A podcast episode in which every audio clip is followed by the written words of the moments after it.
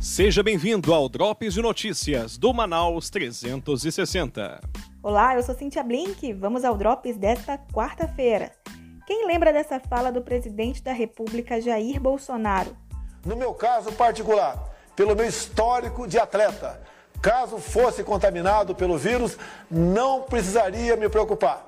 Nada sentiria ou seria, quando muito, acometido de uma gripezinha ou resfriadinho. Aconteceu há exatamente um ano, mesmo dia em que morreu a primeira pessoa do Amazonas vítima da Covid-19, o pescador Geraldo Salvio, que morreu em Manaus.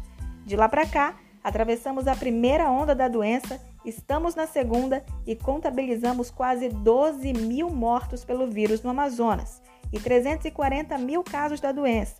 Recentemente, o governador Wilson Lima comprou um milhão de doses da vacina russa.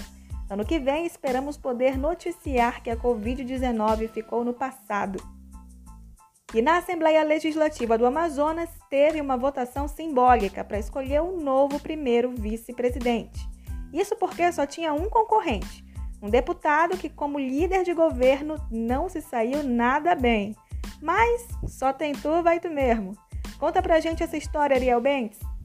O mais novo primeiro vice-presidente da mesa diretora da Assembleia Legislativa do Amazonas é Carlinhos Bessa, do Partido Verde. O deputado, eleito na manhã desta quarta-feira, é ex-líder do governo na Aleã e foi o único a se candidatar ao cargo de vice.